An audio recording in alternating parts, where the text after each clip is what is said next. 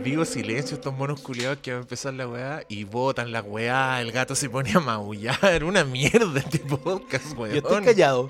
¿Qué podcast más penca? Nunca nos vamos a ganar el. ¿Cuál es el premio que le dan a los podcasts? Debí inventar. Inventemos uno. El Flinkcast. Ah. este podcast nunca se va a ganar el Flinkcast. Clock. Bienvenidos sean a un nuevo capítulo. Oye, yo hace rato que quería un capítulo así de esto. Que estamos con el micrófono con los pedestales, que estamos con la música de fondo, que estamos con pauta, porque hemos tenido puros Flinkcast Live, hemos tenido... Charquicas. Hemos tenido Charquicast. Puta. Pero llegó el día que tanto esperábamos.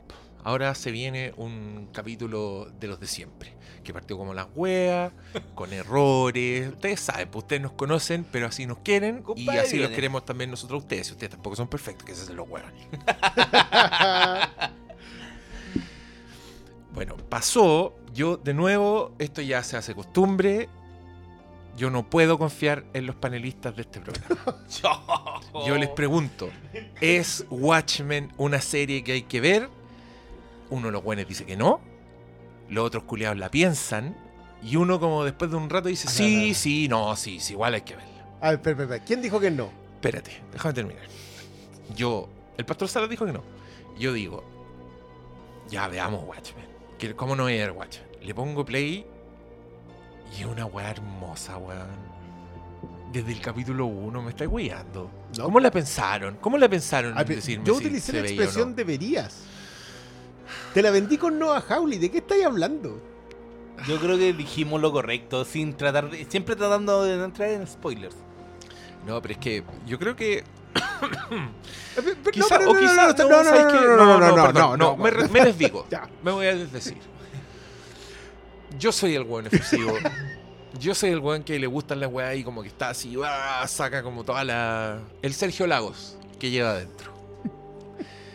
¿Por qué le voy a exigir eso a, mi, a mis contertulios? Si la gracia es que todos tenemos nuestros perfiles distintos, a uno le dicen friones, a otro es el malo, o sea, ¿cachai? Hay como una... ¿Quién es el Y el pastor, el pastor, que es como el... Yo te digo friones. el- Nadie Pero más, por, por culpa de dicen Diego te friones, puso friones. sí, no, alguien, alguien en los comentarios dijo friones. Ah, ahí no, no fuiste tú. No, no fui yo. Yo voy a buscar la IP Hay de esa wea. buscar. Así Carlos. que te dicen.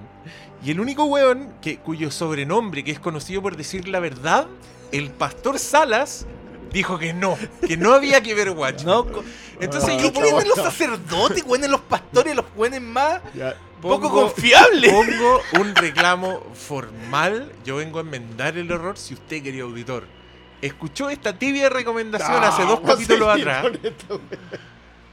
Está súper equivocado, no es tibia, no es indeciso. Póngase a ver Watchmen, vea primero la película de Zack Snyder. Eh, Lea el cómic. Léase el cómic, léase el motion comic. Hay gente recomendando el motion comic. Que es lo ahí, mismo.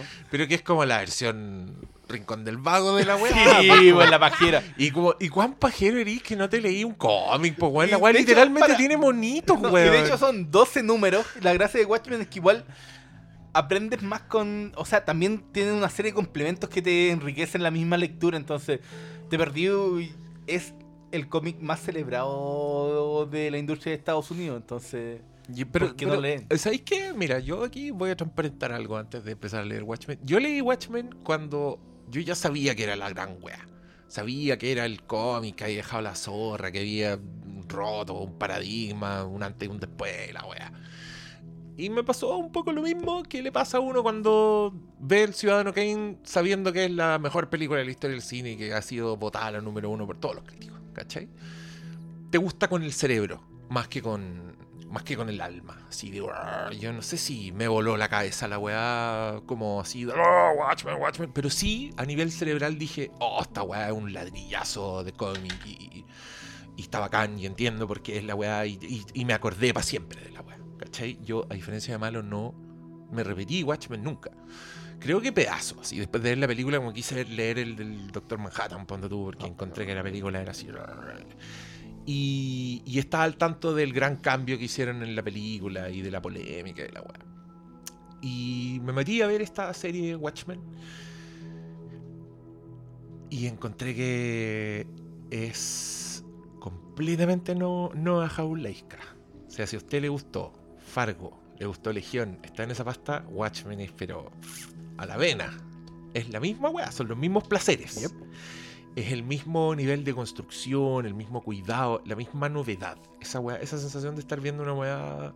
Me pasó mucho con Watchmen. Como, weón, ¿qué estoy viendo? Esta weá. Nunca había visto algo como esto tanto formalmente como la, la elección de la música, de la weá, como, como la historia, que es una historia culiada apasionante que se empieza a desarrollar así muy de, de a poquito. Pero creo que este tenemos un récord en este podcast porque empezamos a hablar al tiro de la weá.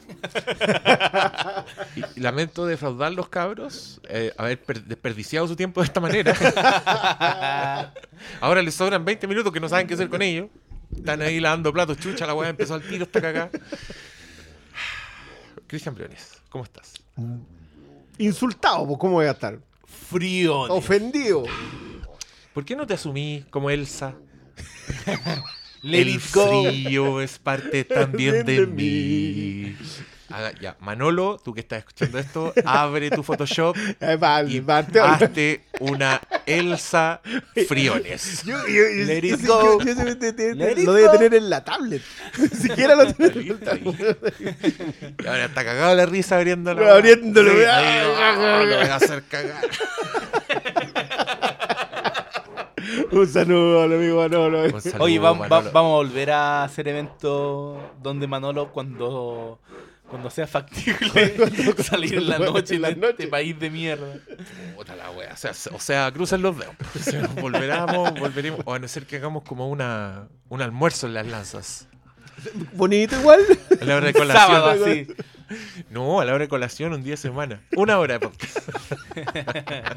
Después todo arra- arrancando de, de vuelta a la pega.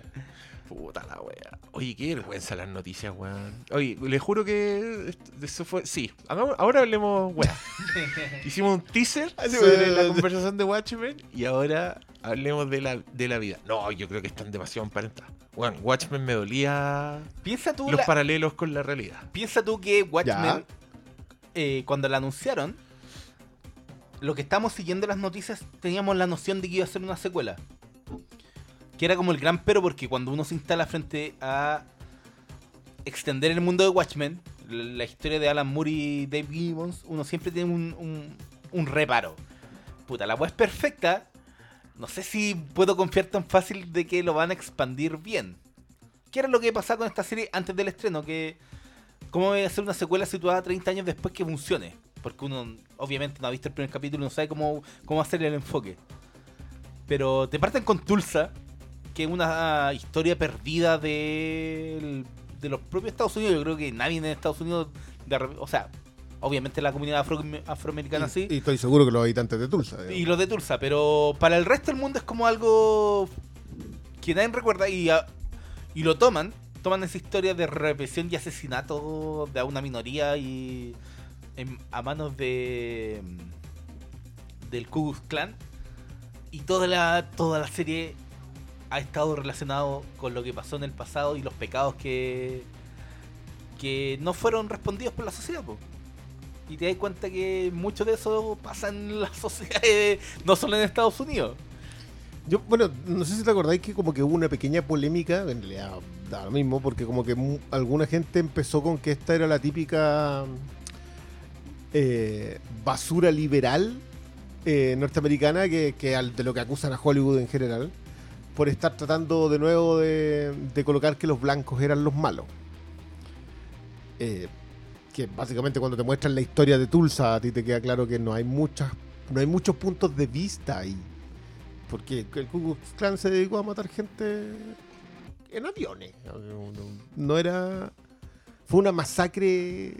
Hombres, mujeres, niños, les dio lo mismo todo. Más encima a una comunidad que era muy próspera. Yo después estuve leyendo lo de Tulsa y era como. Que eso es lo otro. Yo creo que hay que profundizar un poco en el, en el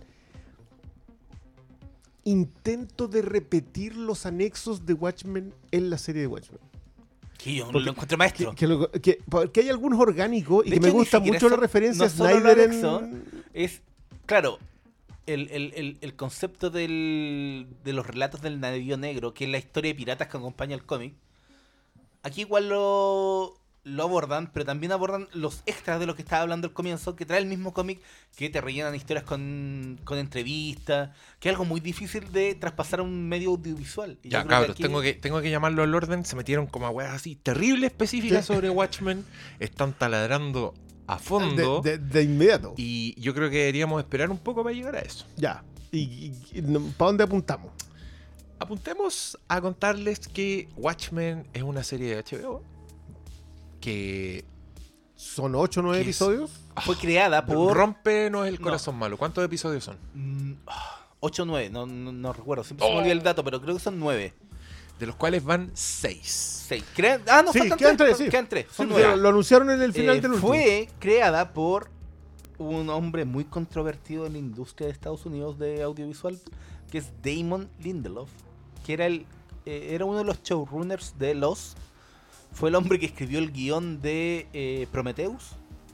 Y estuvo detrás de la serie de HBO eh, The oh, Left- Leftovers. Pero no fue lo único que escribió Lindelof en cine.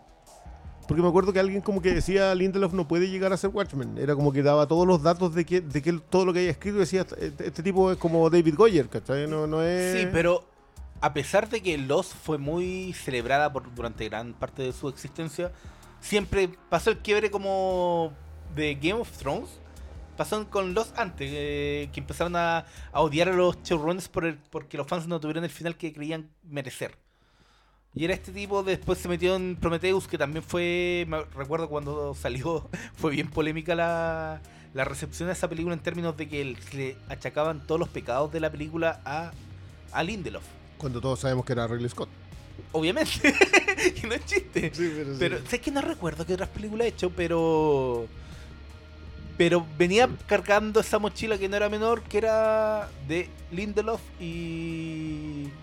Y claro, de repente te empiezan a hablar quién em- estaba metido en el elenco y tú dices, ¿sabes qué? Démosle una oportunidad. Después te meten en la música a, la- a los compositores de Red Social y. Bueno, el músico de Nine Inch Nails y empezáis como a. Démosle una oportunidad.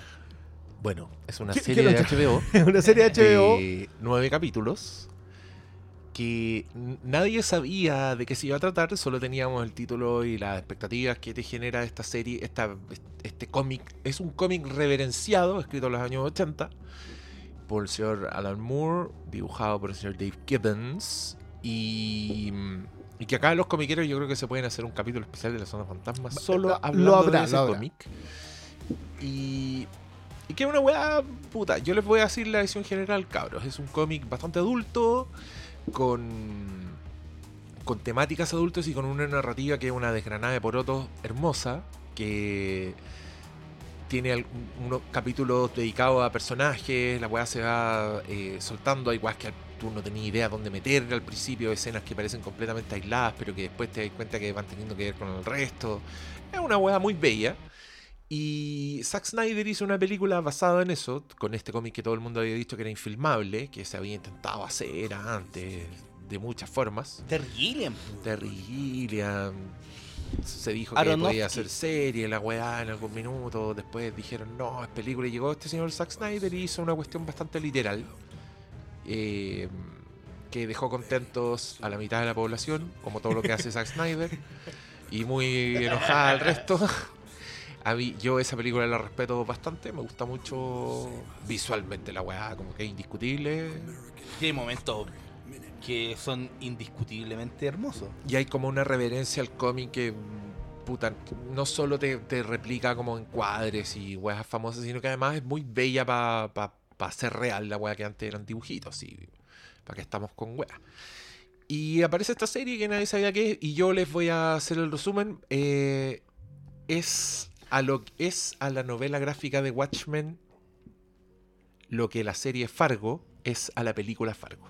O sea, es muchas cosas a la vez. Es técnicamente una secuela, igual que Fargo, pero de alguna forma como que la weá le extrapoló el espíritu, el alma, lo que hacía que la weá fuera tan bacán como era, y lo hizo con personajes nuevos que a la vez son equivalentes de, de la ficción anterior. O sea, tal como en Fargo hay agentes del mal y hay personajes torpes, acá hay personajes que son eh, el puta hueones de Watchmen, equivalentes de Watchmen y equivalentes narrativos también. Y lo que es muy bello, pese a que yo leí solo una vez el cómic, la weá tiene unos encuadres y unos montajes y una weá que a mí me hacen acordarme del cómic. Me hacen decir, oh, esta weá era así en el cómic. De hecho, uno de los capítulos que a mí menos me gusta es el que mejor los tiene. ¿Cuál es El- el capítulo que menos te El gusta? 4. El 4. Sí, yo sé que yo sé que no le gustaba harta gente, como que no le encontré, encontré que era, era puente. Ya, y estaba perfecto. muy bien, se necesitan puentes. Pero tenía eso, las cerradas de los maleteros y apertura de los maleteros, las pasadas, otras. eh, Que es una cuestión que Alan Moore le hace hacer a todos sus dibujantes. Ah, qué bonito. A algunos les sale mejor que a otros, pero, pero sí. eh, voy a recoger la- la- lo, lo que estás diciendo, no sé si te interrumpo. No, dale, de dale, dale. Es que yo estoy, soy el policía de, Sí, está bien. de- de- del taladro Mira, hoy día. a- hoy día, justamente con, con Malo comentábamos el tema de, de que esta igual responde paradójicamente, pero sirve muy, muy bien de ejemplo, al, al Mecuela. Es un reinicio, es un remake en más de alguna cosa, porque lo mismo que mencionas tú, que tiene personajes que son que son los otros personajes. O hasta códigos. Hay elementos que son Y- responden a lo que fue en el papel. Y, y también las historias, la- las historias también son como que esa desgranada de choclo, decir que, que tú va- vas sabiendo hacia dónde... Todo no en sabes. torno a un misterio, a una Exacto, muerte. y un personaje que aparecen como de otros lados, que todavía no sabes muy bien cuáles son las fuerzas que los mueven, etcétera, etcétera. Eso es Watchmen, eso es el cómic. Eh, y acá vu- vuelven a hacer eso. Es una secuela, obviamente, porque los personajes, uno de las protagonistas es derechamente uno de las protagonistas del anterior. Y es eh, una muy buena secuela. Y, claro, o sea, ese, ese, ese para mí es el, el- el- pero a mí me gusta mucho la comparación con Fargo. Yo, yo dije que esto tenía demasiado el espíritu de Howley porque encuentro que la forma de contarlo está demasiado emparentado con la forma que encontraba Moore. Moore te contaba de repente la historia de, de la, de la chica lesbiana a la que habían matado en el, cerca del edificio y que nadie salió a ayudarla. Te contaba esa historia, así que era como que era una historia tú decías, "Ay", y eventualmente entendías cómo eso tenía que ver con el resto de Watchmen. Watchmen en retrospectiva, leerla una segunda vez es maravilloso porque entendí. Cada, cada texto anterior te hace sentido hacia adelante. Eh, y eso es simplemente hermoso. El momento en que eh, Lowry descubre, mm, Silk Spectre descubre que, que su padre es... ¿Quién es su padre? Por si alguien no lo leyó. Retroceder a ver todas las pistas que te dejaron para eso es fantástico. Eso me pasa mucho viendo también la serie. Como que llegué el, el episodio, El último. el, el último, el, El sexto, sexto. el sexto, nosotros hemos visto hasta el seis, como todos los que, los que están viéndolo al día. Eh, la hermana Noche se pinta de negro. Y su abuelo se pintaba de blanco. No, esa weá es hermosa. Y ahí dije, "Ah", esas cuestiones que tú entendí me están resignificando lo que vi antes. Ya. Creo que eso para mí es muy Howley. ¿Qué es lo que, Que no eh, sé si. no, eso que de nuevo, es muy Moore también. eh, Sí. Es lo que pasa en el cómic que. eh, sobre todo lo que pasa con Osi- Ozymandias, cuando dan el- la gran revelación, tú volví atrás y vais viendo Está las todo cosas ahí. que está todo ahí. Y aquí en, en- en la serie se nota eso. Y, y- y a mí me tiene muy maravillado ver cómo van conectando eh, la esencia de Watchmen. No es solo una réplica visual, no es solo ¿No? eh, no solo el remake de textual, sino el, el subtexto y cómo se van conectando. Y yo ya estoy esperando, yo estoy esperando mi momento, lo hice hace 35 minutos, porque no porque ¿Tu tenga momento que su- qué? ¿Tu momento qué? Lo hice eh, hace lo- 35 minutos. que es el gran momento de- del penúltimo número del cómic. ¿Qué, qué crees que soy un villano de caricatura? No te estoy contando esto porque puedas editarlo. Lo hice hace 35 minutos. El, el remate. Ya, perfecto. Para mí, Sí, uno de los dos antes de grandes que- momentos sí, de ese, pues, de ese an- antes capítulo. de que demuestren qué es lo que pasa en Nueva York.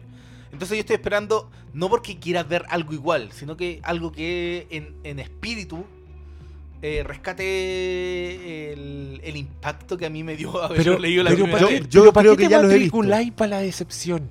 No es decepción. No, pero, si no- estáis- pero ya pusiste algo que queréis que pase, pues. Y si No, no, pues, pasa, weón. No, Es que, Y ¿sabes si qué? pasa en la segunda temporada, weá. No, no, sí. no, si no, a ver, segunda. Esto. ¿Esto nomás? Sí. Tú sabes, mira, también lo era Big Little Lies. Y tiene Sí, segunda temporada. no Ah, no, no, no, por favor. La wea. Estos- weones Viene segunda temporada de Chernobyl. nac- Nacieron ayer estos weones. Quizás sale la segunda de Chernobyl. Obvio que va a salir y pero se va a tratar de otra weá. Bueno, pero vol- De volviendo al- terror también era una sola. de terror, de terror era una miniserie y terminó siendo antológica. La segunda baja bastante calidad, hay que decirlo. Pero es muy bueno el- es muy buena la idea. Pero no, me- Volvamos. volvamos. Eh, cuando te das cuenta lo emparentados que estaban ambos espíritus. Y a mí me gustaba mucho lo que decía el pastor a propósito de la gran novela americana sobre Fargo, que es contarte una historia sobre el corazón profundo de los habitantes de una nación. Siento yo que cuando Moore pretendió hacer un análisis sobre el fenómeno de los superhéroes, que es lo que es finalmente Watchmen, creando a un solo super ser, super ser. Porque solamente Manhattan es un super ser en Watchmen. Y, y todo el resto son y qué seres. super ser. Claro, y, un, y un Qué dios. buen personaje, Tremendo. Tremendo. Y, y a mí me encanta la referencia acá, como, ¿qué, qué es lo que era Manhattan? Como que alguien lo comenta así como a la pasada. Porque estaban todos en, en todos los tiempos, o iba para allá, y como Sí. que son diálogos. ¿Sabéis- ¿Y, sa- y sabéis por qué me da.? Claro, o ¿cómo sabéis tú que yo no soy el Doctor Manhattan? Claro, eran diálogos sueltos, así como a propósito de Es nada. que por eso yo te decía que encuentro que es una muy buena secuela, porque a mí me gusta mucho el mundo de Watchmen, de esta Watchmen, y creo que es completamente un mundo donde se tomaron muy en serio los incidentes de Watchmen Claro y cómo sí, afectarían el futuro, ¿cachai? Que Robert Redford sea presidente, por ejemplo. Weón, esa weá es brillante, No, o, loco. o- o- o el, el giro que hacen en el quinto capítulo sobre cómo reaccionaría una sociedad al gran plan de. Ozymandias. Sí, po, No, de- esa del weá- calamar el- gigante. El, el capítulo 5 es una preciosura. Y es eso, creo yo. El capítulo 5 muestra. Pero también creo que, bueno, en, en el cómic hay un momento, en el no en el epílogo, en, en las últimas eh, viñetas cuando eh, Doctor Manhattan recibe la pregunta de Ozymandias. Eh, estuve en lo correcto, no me acuerdo cómo es textual, es como estuve en lo correcto, eh, al final lo hice bien y Manhattan le dicen, nada termina. Y esta serie está haciendo eso. Sí. Está haciendo que realmente nada termina.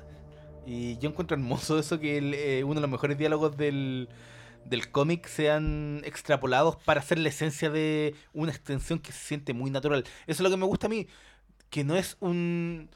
A mí me está cargando esa manía de la industria de Hollywood de darte cosas regurgitadas, porque al final eso es gran parte de las secuelas, reinicios, remakes, donde tratan de, de volverte a vender lo mismo que fue exitoso en el pasado. Pero, ¿sabéis qué? Yo me acordé mucho de un comentario que, que- que fue, el- creo que es el último, la última en Terminator.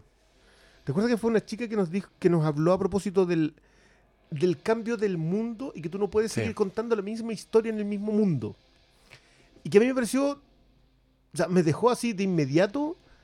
Esto es importante. No sé si está bien hecho en el caso de Terminator, pero sí es importante entender que como cambió el mundo, las cosas que ves de tus pequeños mundos ya no son las mismas. Ahora, fue tan brillante el amor cuando hizo Watchmen en los 80 que él estaba mirando la década de los 80 con el fenómeno de los superhéroes nacidos en los 30 y los 50. Y hoy día Lindelof, a quien acá, a todo esto es eh, Cowboys y Aliens, World War Z, Star Trek, Oh, la creo que Into Darkness, ni siquiera son todas. Prometeo. la, la peor más encima. Sí, Into Darkness. Sí, porque la primera fue Kurzman con el otro Gil. La primera es buena y la tercera es buena. Tomorrowland. Oh. O sea, un hombre que se ha ido. de- sí, la tercera buena. Ya, la mala de Star Trek, porque sí, digámoslo, la segunda de Star Trek no es una buena película. Es la peor, es la mala. A mí me Bueno, encantan eh, las otras a mí la primera me encanta, la tercera No, a mí me la gusta la primera. 1 y la 3, pero es que la, la segunda con Cumberbatch y esa tontera de venderte Que de no es que Khan, no es es no, que no es Khan y fue no, chao, JJ. Bueno, Puta, pero ¿sabes este qué? fue yo, Damon. yo con, con Watchmen ya no me importa quién la hizo. ese es mi punto. Encuentro Yo que creo es que. bella, Bueno, yo, gracias a Watchmen, voy a darle una tercera oportunidad a Leftovers. Tercera. Oye, eh, la ter- es que, es que la tercera temporada es tan maravillosa Ya, pero es que no. no- Sí, da- sí de nuevo, Sí esta es una cuestión de porcentajes, pero voy a hacer el esfuerzo de Left Force. Ahora, dicho eso, no es solamente por Lindelof, es porque me puse a ver la serie que tú sí recomendaste muy tibiamente, ¿Cuál? Paulo, Mrs. Fletcher. no y es fue del mismo, es del mismo. Después de Watchmen Mira, yo. Va- esa vamos, sí la dan. vamos a volver. Dan Watchmen, después te dan Silicon Valley y este es como ya. Yo la paso bien. No, no dan Silicon Valley después de Watchmen. Watchmen la dan después de. Viene Watchmen, Silicon Valley. Si lo veo todos los No, pues domingos. yo lo veo todo lo mismo. Pasa, mi- pasa a la vida secreta de los casados. No. Sí. Aquí yo tengo HBO HD, no tengo idea. Ah, es que yo lo veo en el, en el Go. Ah, no, no. No, pues no. Viene pero en el Watchmen. Go no puede. Es que debe Bueno, ser yo lo mismo. Silicon. Valley lo veo el otro día. Bueno, bueno eh, es del mismo, es de Tom Perrota. Entonces igual me dije, ¿sabéis que a lo mejor el tipo tenía algo que yo no estuve viendo cuando vi, cuando traté dos veces de ver Leftovers? Entonces igual me va a tirar. Estaba en la primera temporada. Eso no está bien. Pero lo de Lindelof de conseguir captar el mundo, es decir, con una historia de los 80, traspasarla a esta década, entender los nuevos problemas que ya estaban antes eh, y empezar a, a explorarlos en el mundo de, de Watchmen, yo lo encontré brillante. Yo lo comparaba con lo que hizo, con lo que logra Villeneuve eh, en 2049 Blade Runner. por Blade Runner 2049, porque Blade Runner 2049 sigue siendo una historia en el mundo de Blade Runner. Quizás meter a Harrison Ford incluso no era necesario. Podría haber contado otra historia en ese mismo mundo.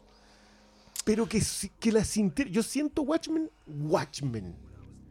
Sí, po. ¿Cachai? Y Es eso es súper difícil. Yo creo que es el milagro, es el milagro, es el milagro de Noah Hawley, de también, de weón, sentir que, que veis Fargo. Si cuando yo, yo leí el titular de que iban a hacer una serie con Fargo, y esta es la peor idea de la historia de la idea, weón. Dije, ¿qué mierda van a hacer? Porque piensa que en ese minuto también la- las series basadas en películas, puta, eran, eran como el pico, po, eran puro spin-off church que teníamos en esa época. No, o sea, hace cuatro años, cinco años. No, igual debe haber ido algo decente. Entre medio estaba como el Zombieland que hicieron en Amazon, que como que tiraron el puro el piloto que era muy malo.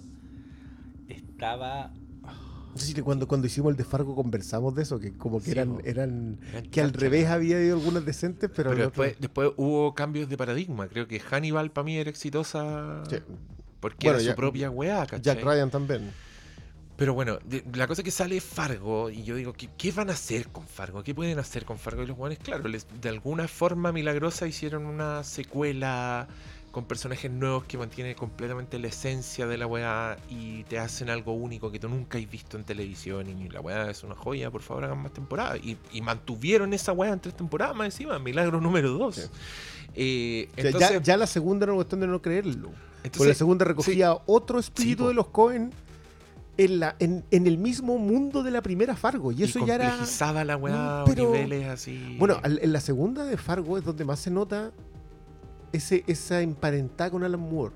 Esa película que están viendo, la película en blanco y Oye, qué negro. bonita esa weá. Bueno, ya el Legión después lo llevó al extremo. Es pero- que yo creo, y yo, y yo creo honestamente que estos weones vieron Legión y dijeron, aquí está, así, así podemos hacer Watchmen, ¿cachai? Porque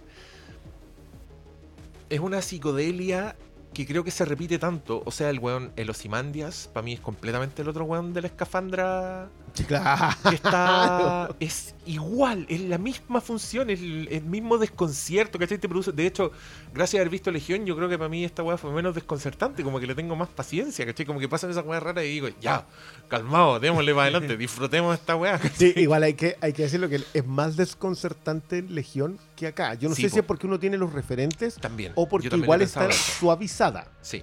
O porque uno. O si, a- si conoces a God de Watchmen, sabes que de una u otra forma todo está conectado. No te están contando esto solo Es hacer. que, es que yo creo que, que, que también lo conversábamos hoy día, cuando lo ve la gente que nunca ha leído Watchmen y que igual encuentra que es interesante la serie. O sea, igual, igual sigue viéndola porque dice, ¿qué está pasando aquí? Pero ese este, ¿qué está pasando aquí? Es distinto de cuando uno la ve conociendo el material original, porque uno está yendo a, no sé lo que está pasando, pero yo sé que si lo están contando así va a ser muy bueno. Entonces son, son aproximaciones súper distintas para un público súper masivo. Ahora, tú te metías en MDB y Watchmen tiene un 7,2, lo cual es para golpear gente. Nah, pero no, no te metas a ese sitio. No, no sí lo porque sé, pero, pero eso también te hace decir que la gente que la está viendo probablemente tiene otro... Hay, hay otra, bueno, sigue siendo HBO, la aproximación a HBO, la llegada a HBO, es un poquito más elitista en ese sentido. O sea, no es... No, no, no vaya a estar viendo series de 45 minutos con comerciales en HBO, si es que existen esas series todavía. no. Pero, pero, de nuevo, vuelvo. creo que la captada de los espíritus, en el lo, lo que hacía Howley con, eh, con los Cohen, lo que hace ahora Lindelof con, em, con Moore y, y Gibbons por, eh, por extensión, creo que debería ser lo que debería empezar a pasar de ahora en adelante. No. Si el punto es que tanta pico. gente talentosa va a haber para hacer eso. No, di el pico, porque ahora lo, lo- O sea, yo lamentablemente creo que Fargo, Legión y Watchmen son weas de nicho, son weas que ni cagando van a. van a pasar al. se- no van a ser fenómenos, ¿cachai? Los fenómenos son de Walking Dead, los fenómenos son de Force Awakens. Si va a ser así, porque para mí está en un extremo. Yo, yo sigo. O sea, si nos ponemos técnicos, Fargo, Watchmen, es fanfiction. Tipo. Es fanfiction. Son weones que son fans de la weá, pero que son a- además muy buenos artistas. Y son secos para identificar el alma de la weá. Para identificar lo que está. Mientras en el otro extremo del fanfiction tenéis todo lo contrario. Tenéis agarrar la pura superficie. O sea, ¿qué nos gusta de Star Wars? Las naves. ¡Pum! Naves. Nos gusta un weón de negro que habla así y que es el malo. Ya, pum, pongamos eso acá. ¿Cachai? No está el examinar qué hace Star Wars Star Wars. Es como agarrar la weá de encima. Es lo que hizo también el culiado de Halloween con Halloween 2018. Agarró la weá que estaba encima nomás. Agarró la máscara, agarró el- la música, la estructura Peguémosle, de la weá. peguémosle también a, a Jurassic World, por favor. Y no la forma de contar la weá. ¿Cachai? Jurassic World, completamente. Jurassic World también es a Jurassic Park, ese tipo de weá, ¿cachai? Y, y por eso si las pensáis dos veces las weas se desarman, no tienen ningún sentido y no son su propia historia, que es lo, Es la clave. es lo más terrible de todo. Eh, acaba de hacer ingreso el pastor Salas Pero en ¿sabes qué? pleno y apasionado discurso sobre cómo un fanfiction puede ser bueno. Otro fanfiction que es bueno es Creed. No le saquemos el poto a esa jeringa. Pero sé Yo que no soy tan conocedor de Rocky para tener claro si la construcción de Creed como personaje, de, del chiquillo Creed, responda a lo mismo, pero obviamente como transcurre en ese mundo, tiende a, a encajar en el concepto del fanfiction. Yo, de nuevo, yo creo que lo que el tema de la Rey Mecuela, lo que pasa es que Un gran concepto, un gran concepto, no es necesariamente algo perverso. Es cuando No. está hecho en el sentido malvado. O No, sea, no, en, el sentido hasta flojo. ¿sí? El punto es que, mira, en, en- flojo y pro comercial. Sí, yo creo que yo creo la- que vamos a tener eh, que eh, eh, el em- aspecto de regurgitación, que es un concepto que me gusta mucho, que yo veo a la audiencia como un pollito chico que le están dando en la boca la misma weá que está masticada de antes. Sí, es que yo concuerdo con eso, pero creo que eso también tiene que ver con la audiencia Sí, Dispuesta a aceptarlo. comple- completamente. y con el éxito en función de eh, económico. O sea, se van a hacer más Halloween Sí. porque le fue muy bien. el, el punto de todo esto es que igual yo tengo una cierta esperanza, aunque no muchos me crean, porque eh, este año se vio una película que nadie daba un peso en términos de que nadie creía que iba a ser un gran éxito. Y Joker nos dio algo que era completamente de nicho y demostró que sí se puede hacer algo más. Pero ¿sabes qué? Yo también tengo la misma- Obviamente la- eh, estamos hablando del villano del personaje de cómic sí, sí, sí, más pero- popular de todo. Sí, pues, y, es súper pop en su historia también. Pues sí, yo creo que ahí está el nicho. El nicho está en la forma de contar la wea. Si nadie te va a aguantar los seis capítulos de Legión como nosotros. No, po. de hecho, de hecho nosotros nos cuesta aguantar los Yo seis- casi abandoné la cagada, weón. Ya, pero, pero ¿sabéis qué? Yo creo que ahí, ahí hay, un, hay una clave. Siento que todos esos autores, con sus bemoles, con sus propios talentos y, y ausencia, ausencias de talento, sí van en la búsqueda del espíritu de las obras, a, la- a las que, que- que están abordando. Howley lo hace exitosamente con los Cohen, creo que Lindelof lo hace exitosamente con Moore. Siento que l- el talento es más escaso en el caso de, de Phillips, pero igual va detrás del espíritu del, del personaje. No sé si es 100% exitoso, creo que, creo que sí. Pero, Sí. no, pero no, no- me atrevería a colocarlo en esta otra categoría que yo No, yo tampoco. No, es que las complejidades de esta weá son indiscutibles. Y, y para mí lo que son. Lo, lo que es mejor es que es complejidad del relato. De, de cómo te cuentan la historia, de usar el, el largo plazo bien, ¿cachai? De decir, ya, tenemos nueve capítulos, contemos esta weá en nueve Nueve capítulos, ¿cachai? Y, y- y de, y de encima de, de- de esta complejidad del relato, ponerle otras complejidades, ya es como, listo, nota 7, promedio 7. Eh, yo, yo estoy muy feliz con Watchmen. Vengo a recapitular acá porque llegó el Pastor Salas. Pastor Salas, ¿cómo estás tú? Bien, bastante bien, muchas gracias. Un gusto todos. Eh, estamos muy alegres de tenerte acá y Yo también. y yo quiero recordarte que cuando yo te pregunté si teníamos que ver Watchmen o no, tú dijiste que no. Entonces yo quiero poner un reclamo formal acá, que quede grabado, porque yo vi el primer capítulo y dije esto es una obra de belleza y hay que verla, sí o sí. No le hagan caso al Pastor Salas. El Pastor Salas no lo ha hecho otra vez. ¿Cuáles ¿Qué pasó? pero... Pero en ese momento habíais visto menos capítulos que ahora. ¿Sigues pensando lo mismo? No, no, siento que la... Es que para mí la serie es una contradicción con pata. A ver, cuéntanos. Queremos. Porque está efectivamente bien. hay un... Sazona esta- hay estas una, flores que hemos tirado. Más o menos, me imagino que están hablando del, del- del tema de... Lo que pasa es que ver, hay momentos en, en- en Watchmen, la serie... Mira, uno sabe que, que el, el- el material original es complejo porque efectivamente es, un- es un- una desconstrucción acabada de, un- de una, historia que tiene 80 años y que más o menos a, es- a esa altura ya está repitiendo una y otra vez, un ciclo eterno. Y justamente lo que buscaba eh, Dave Gibbons y Alan Moore era romper ese ciclo, de alguna forma, ponerle un final. Para después reconstruirlo de nuevo, bueno, Alan Moore particularmente en Prometea y todas las otras cosas que hizo. Pero tienen que ver con un soporte. Y lo primero era, era entender que si iba a sacar a Watchmen de- del, del soporte cómic, tenía que ser otra cosa. Entonces hay momentos en que a mí Watchmen me gusta harto. Que son básicamente cuando se aleja más de, de- del cómic. Cuando no tiene nada que ver con el cómic. Como, como hablamos alguna vez en un principio, en los primeros dos capítulos. Esta podría no llamarse Watchmen y estaría súper bien. ¿Cachai? Este, ¿Cachai? no, voy a, no voy a meterme con la, con la entrada, con la- el monólogo inicial del pastor. Pero al mismo tiempo, al ir viéndola, me da cuenta que las partes más logradas son cuando es Watchmen. Cuando se, cuando se agarra con uñas y dientes al material original y el material nuevo parece no importar nada. ¿Cachai? Entonces, eso es lo que me todavía me tiene perturbado y además es un tema que tiene que ver también con la manera de aproximarse y, es parte del juego de la serie también. Porque cuando tú decís que vaya a adaptar Watchmen, sabéis que te vas a encontrar con un público que te va a pedir otra juega. Que no es una audiencia que no esté conectada con la obra de ningún momento. O sea, nadie la ve de cero. Esta buena no la vería nadie si no se llamara Watchmen. ¿Cachai? Entonces, esas contradicciones son las que me tienen a mí todavía así como esperando el final. Necesito verla en, en completa. Hay, hay momentos que me gusta mucho y otros momentos que me dan ganas de patear la tele.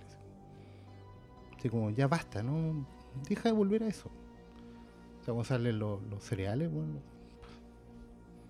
¿Cachai? Pero yo sé por qué me molestan y yo sé también Pero por es qué lo, lo, que, hacen. es lo que te molesta de que en el Mandaloriano también salgan tantas referencias al regreso claro, al Jedi, por ejemplo. claro. Si yo sé por qué lo hacen también. ¿Cachai? Es parte del juego. Te estáis metiendo con la marca. No podéis dejar de usar la marca. Y es un problema ya general, general con todo. todo. Todo es adaptado, todo viene de otro lado, todo tiene referencia. Entonces... Estoy medio agotado, güey. ¿Cachai? Ya viene pasando hace rato. Con la otra serie al frente, el Star Materials, me pasa lo mismo. Ah, no, pero. Pero, me no. pasa lo mismo. No, porque no tiene que ver con la serie, ya tiene que ver con que no podéis dialogar con el material. Te tiran el discurso encima y tenés que adaptar. Y por ejemplo, ahora que está- todo lo que está mal en Star Materials tiene que ver con que los buenos mezclaron todo lo que tenían para tratar de hacerlo más digerible y les salió un, un engrudo de mierda, weón, que no sé si se va a poder arreglar. que se siente lento como inyección de engrudo. po, Puta, porque porque- está claro, te tienen así como. Inyección de engrudo. Porque la como. Porque la- empiezan con, Río así de como- manjar. con la parada de. No, es que somos una obra literaria, entonces tenemos mucha información. Hay un mundo gigantesco aquí que vas a tener que adaptarte a la weá. Y te lo tiran encima con una sábana. Y tú. ah, ¿Tú sentías eso de Watchmen? no, de His Dark Ah, Materials. Porque es una obra literaria.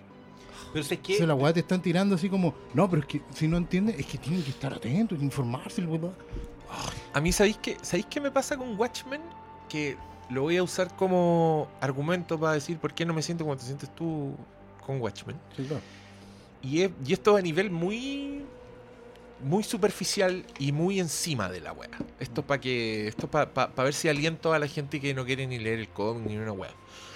Encuentro que Watchmen es súper seductora en sí misma, como en el transcurso de las escenas. O sea, yo cada vez que estoy viendo Watchmen, una escena que empecé termina en una wea que nunca imaginé iba a terminar. ¿Cachai? desde un niñito en una sala de cine viendo una película mientras se escucha el piano porque es una película de cine mudo. Bueno, en lo que termina esa escena era. Yo no lo podía creer, ¿cachai? Ese, de ese tipo de seducción estoy hablando. Weas que empiezan ponte tú, esa secuencia de la pareja con la canción de Dolly Parton que tienen como venden huevos y tienen como esa rutina y hacen un rompecabezas. Es lo que termina esa escena. Me estáis weyando. Entonces, ese tipo de cosas me tenían pegadísimo a Watchmen. Tenía que ver qué es lo que iba a pasar. Todo lo que está pasando con Jeremy Irons, que pareciera que está en paralelo y que es una weá. Puta, lo que diría que toda esa, esa, esa rama es para lo que más te sirve ver Watchmen y saber quién chucha es ese weón. Porque si no, el nivel de misterio debe ser tan frustrante como ver a Jermaine Clement congelado en una burbuja en Legión. Pero, pero es, eso me pasa con Watchmen. Que lamentablemente no me puedo sacar la experiencia de conocer la historia y de, y de haber visto la película de Zack Snyder y de haber pensado mucho la weá y de haber leído sobre la weá y haber escuchado a nerds como usted hablar de Watchmen. Entonces no tengo idea cómo es para alguien que, que no tiene esa weá en su cabeza. Pero yo me atrevería a decir que por lo menos la weá es seductora. O sea, las, las cosas que pasan y cómo está escrita la weá. Si ponte tú el, el personaje de Jean Smart es bueno, aunque no sepáis quién es. quién es. Claro. Aparte Porque que- la weón es chistosa, porque es un policía, también es uno de esos y, weones así y como- sigue siendo Lori. Y sigue siendo Y Lori. sí, que eso para mí es. Porque, claro. yo, creo que, yo creo que es una muy buena Lori vieja. Sí, po. O sea, una Lori con 30 años encima. Y la hija de su padre. Es que tiene, es que tiene, es que claro, lo que pasa y de es- su madre. Lo que pasa es que tiene esa declaración encima, po. cuando la buena se hace llamar Lori Blake, Sí, po. ¿cachai? Tú sabís que Oh, ahí no había pasó ni algo. en No, esa weá. sí, Sí, pues po. es su Es nombre. que, ¿Cachai? Que ese es mi problema. Yo entro como por la puerta de atrás de la weá. Pero es un Como los problema hueones, mío, po. pero es un problema mío, ¿cachai? Porque no puedo entrar por otro lado, po. Pero ¿sabes qué? De- Dentro de todo, a Sí. mí lo que me gusta de Watchmen es que se hace cargo de todas las preconcepciones que uno tiene y, y la mochila propia que uno tiene de haber leído. Que fue algo que dijo Lindelof cuando escribió ese mamotreto de declaración de principio sobre qué es lo que él pretendía hacer con Watchmen. Yo no esperé que le resultara tan bien. Es que ese el punto. decirlo, ¿no? Yo creo que él sabe muy. eh, En relación a la eh, carta, ¿eh? sí, no, no, sí. no en relación Pero al yo talento que que, la serie tiene una. un- se hace cargo de la mochila. Y aun cuando está aparentemente eh, tocando las mismas teclas, las toca de forma diferente. Y cuando usa el material existente, igual lo hace para contar algo nuevo. Eh, yo me siento muy gratificado al ver cómo le dan giro a, a historias que nunca me. Yo nunca pensé que iban a abordar lo de justicia encapuchada de la forma en que lo abordan. Oh, eso es brillante. Eh, porque al final te saca de las preconcepciones, pues, ¿cachai? Y Es que- encuentro que, que, ¿sabéis que qué? está Más- tan bien pensada la serie que a mí, yo lo estoy disfrutando de principio a fin. Más que las preconcepciones, Y yo lo vuelvo- digo como un weón que se lee sagradamente el cómic todos los años. Más que las preconcepciones, a mí me gusta mucho cómo esto, esto que, que comentaba esta mm, auditora que fue a, a lo de Terminator, es reconfigurar el mundo en relación a dónde estamos hoy. Si tú lo ves en perspectiva, no había ninguna razón para que un hombre blanco, rubio, heterosexual, millonario, se dedicara a combatir el crimen. Las paradojas del zorro y de Bruce Wayne, de, de- la Vega y de Wayne, eh, tienen que ver con momentos históricos.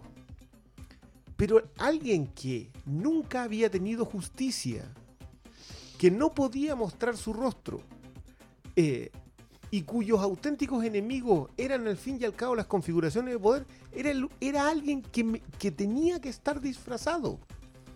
La única opción de que existiera alguien que se pusiera una capucha y saliera a golpear criminales era que fuera un negro. En, la- en perspectiva hoy día, era imposible que fuera alguien más.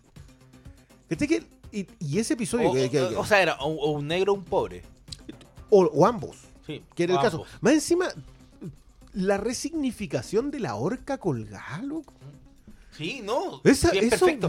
Sí, es perfecta. ¿Sabes qué? ¿no? Eh, en ese escenario, para mí, el- al final, ahí pesa un poquito la mochila porque Alan Moore eh, y Dave Gibbons definen eh, al personaje en términos físicos que uno espera otra cosa que cuando veía al personaje en, en los flashbacks. Sí, de hecho, Entonces como que no me calzaba, decía, oye, pero yo me esperaba a alguien más corpulento y más alto. Pero tampoco me, he repetido la escena de flashback para ver cómo es el en contraste al, al resto de personajes. la. Capital Metrópolis sobre todo. Pero está tan Eh, bien contado que yo... Creo que queda fuera intrigado. Before Watchmen, eso sí. Pero eso lo vamos a conversar en la zona fantasma. Pero, pero creo que queda fuera. no taladremos aquí tanto. Que le- no, es que yo igual les quería preguntar, pero respuesta corta, por favor. El, esa, ¿Esa weá no es secuela de Watchmen? ¿Esa saga que salió Lo que hace pasa poco? es que Before No. Watchmen es son historias que salen de Watchmen y hay historias que son previas ¿Ya? y otras que son simultáneas. Ah, El tema es que dependiendo del autor, por lo cierto hay buenos más talentosos porque, que porque otros. lo repartieron. Porque, es una claro, colectiva, una no hueá es de un solo autor. Y, lo- y los aut- y el autor con más talento se fue a los Minutemen. El Porque gran- con los Minutemen, que los Ya, Minutemen son nombre, solo nom- di el nombre Darwin de- Cook. Darwin Cook. Que Lo- con-. Cuando tú desde Watchmen te metes con los Minutemen, en realidad tenías un campo abierto. Porque, Sí, po. ni- porque Moore Gibbons básicamente los colocaron ahí como un referente físico. Solamente para darle, Solamente para darle para darle respaldo al contexto, comediante en particular. la- básicamente. Que es genial, más que encima con- acá en el capítulo que los Minutemen, el comediante sale de fondo, pero sale difuminado para no, para no meterse con el personaje. Claro, porque es otro punto de vista. Sí, po. Es el punto de vista de, bueno, de, de los que estaban ahí, ¿cachai? Pero entonces la continuidad de los Minutemen era la que tenía más posibilidades de salir mejor parada desde una que desde los mejor primeros de. Watchmen. De hecho, hay Porque, un... Obviamente porque no había ninguna... En, en esos cómics de Before Watchmen hay un número. Es un número único que se centra en Dollar Bill. El, de Dollar Uno- Bill. que, uno- acá, que acá tiene una- un cariñito también. Sí, pero Sí, es pues, el estaba personaje menos conocido de los de todos estos personajes antiguos de los Minute- Minutemen. Pero es una tenía- joya ese cómic. pero Ese tenía número su, pero tenía su quepo. sí, Es pues que es qué. el- lo complicado de agarrarte. A ver, Watchmen obviamente tiene desarrollos así muy, muy espesos. Mientras más cerca estáis del centro, por así decirlo. Los Minutemen están casi más periféricos. ¿cachai? Dollar Bill tiene una función dentro de los Minutemen en el cómic. ¿Cachai? Que básicamente, porque básicamente es tener todos estos estereotipos de la época de oro que fueron cagando de una u otra forma u otra. ¿Cachai? Lo del Capitán Metrópolis en el en, en el cómic de Watchmen es básicamente mostrar el patetismo de una época completamente ida, ¿cachai? Porque el weón está tratando de reformarlo, porque el weón no, no tiene otra vida que no sea la de andar disfrazado. Y eso obviamente puede ocultar cualquier pulsión, que es lo que evidentemente desarrollan acá. ¿Cachai? Los Dollar Bill tenía que ver con estas, con estas pasadas más o menos trágicas que tienen que ver con gente que se aparece para esto, que lo hace básicamente por ¿Quién Por reformaba los Minutemen? El Capitán Metrópolis. Tipo, el Era mismo. Capitán Capitán Metrópolis. Metrópolis Pero como que después Ozymandias se lo, se Porque lo ya- paseaba porque, y, porque era, era muy evidente. En el cómic lo que estaba haciendo Alan Moore era burlarse de la época de oro, básicamente mostrando el patetismo de buenos que no podían jubilarse después de los 45 50 años. Porque era un, era un superhéroe, pero ya con el, con el ceño marcado, las entradas de la vejez claramente debajo de la máscara, y tratando de mantener la misma chispa onda de la edad dorada cuando ya tenía héroes como el comediante, tenía Cuando se habían puesto oscuros Cuando estaba el 60. Doctor Manhattan. Claro, eh, porque, y porque los... Ahora, la gracia de los Minutemen originales era que igual tenían dos aspectos súper oscuros. Uno era la, la... ¿Cómo se llama? La... La mujer de los La. Silk Spectre original. La Silk Spectre original, que básicamente uno no te demoráis ni un segundo en darte cuenta que la buena terminó mal, porque estaba metida en sadomaso y lesbianismo. Como no, le no, podía la, pasar a... No, pues la era la otra, la... La, la primera, la primera chica de las Minutemen, la, la morena de, Sí, de, sí, sí, de sí. melena, que no me puedo acordar cómo se llama. Pero no era la primera Silk Spectre. No, pues No, era... era la. ¿Cómo se llama? no algo nocturno. Sí, era algo nocturno. ¿Cómo terminaba Nocturno? Siluetas, termina no, mal. se llama Silueta. Silueta. Silueta. Pero Silueta. Silueta termina mal y fuera de viñeta. Sí. Lo mismo pasa con Justicia Encapuchada, que tiene un rol súper importante. Porque era el pa- en el cómic, porque era el primero, pero básicamente el one representaba la moral original. ¿Cachai? La La, razón moral, de- la razón de. Pero básicamente era una weá súper básica. El one era el luchador, el forzudo del circo, que no tenía doble, doble moral. ¿Cachai? De hecho, uno entendía que el one rechazaba el, el acto de violación de, de- de sus compañeros, ¿cachai? Porque el one tiene. es intachable y por eso también termina fuera de viñeta. Ahora, lo bueno es que, como no era relevante para el tema, porque básicamente representaba un arquetipo, tú podías agarrarlo y colocarlo a hacer este ejercicio de retrocontinuidad que es súper interesante, sobre todo para la, para la historia que está contando Lindelof. Es que, ¿Cachai? bueno, sí, es importante para eso, pero a mí también me parece un ejercicio de retrocontinuidad. A ver, la gran gracia de Watchmen es que es un cómic revisionista. Eh, Lo, lo hemos conversado. Eh, es tomar un género, desarmarlo, porque la deconstrucción no es simplemente tratar de ver las piezas, sino que tratar de ver cómo funcionan los engranajes del reloj, volver a armarlo y que el reloj siga funcionando. Que, que es algo que, que muchos al hablar de deconstrucción no, no, ¿O no? no lo entienden. No, no, no quiero ocupar el, el término, pero no, no se han aproximado a esa Se definición. malentiende la deconstrucción con la destrucción. Exactamente, como que No. no, es que voy a voy eh, con el rupturismo. Pensar que ser rupturista es de ser deconstructor no, no tiene que ver. Tiene que ver con cuando tú vas, lo desarmas, te fijas en que cada engranaje tenga su valor, lo vuelves a poner en su lugar. Esto es muy adecuado hablando Watchmen, por lo demás. Sí, bueno. que haya hecho eso Moore con el género de superhéroes en el cómic, el 85, tiene un peso especial.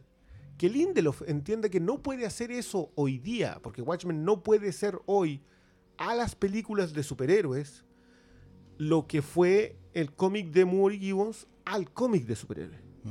No se puede hacer eso. Por eso nosotros hablamos que la película de Snyder Llegó antes de llegó unas décadas antes, ¿cachai? Y entonces, como Lindelof no puede hacer eso, profundiza en lo que hizo Moore.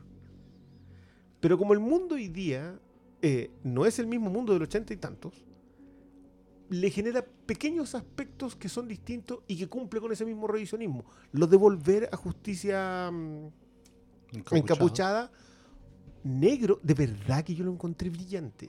De engancharlo con lo de Tulsa, de engancharlo con la idea del sheriff que creía en la justicia. Bueno, sí, es brillante. No, yo encuentro hermoso cómo te han contado la historia de ese señor.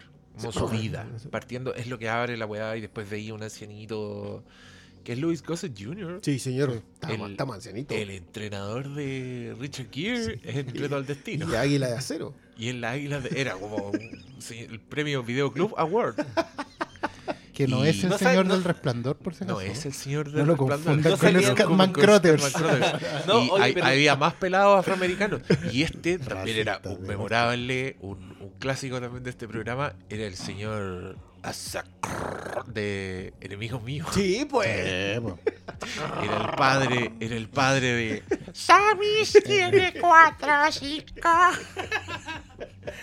este, este es otro, otro momento, Fundación Las Rosas, que esa película no está en ni una weá, entonces No, nadie la volvió a ver. Era buena esa weá. Está en Blu-ray en Europa. Es buena esa película. ¿Sabes que De- yo la, de la Wolfgang volví- Petersen. de Wolfgang Wolfgang. Petersen, Yo la había olvidado repasar hace dos años. Y, y fue de esas pocas películas que me llevó a cuando la vi. ¿Cómo no han hecho un remake de esa weá? Me extraña, de hecho. Yo creo que Star Wars debería robarse esa weá. Sí, yo, yo siempre lo he dicho. Yo creo que Se tienen está que hacer- robándolo en Wolfgang No, tienen que hacerla. Otro, otro referente que faltó para venderme el Mandalorian.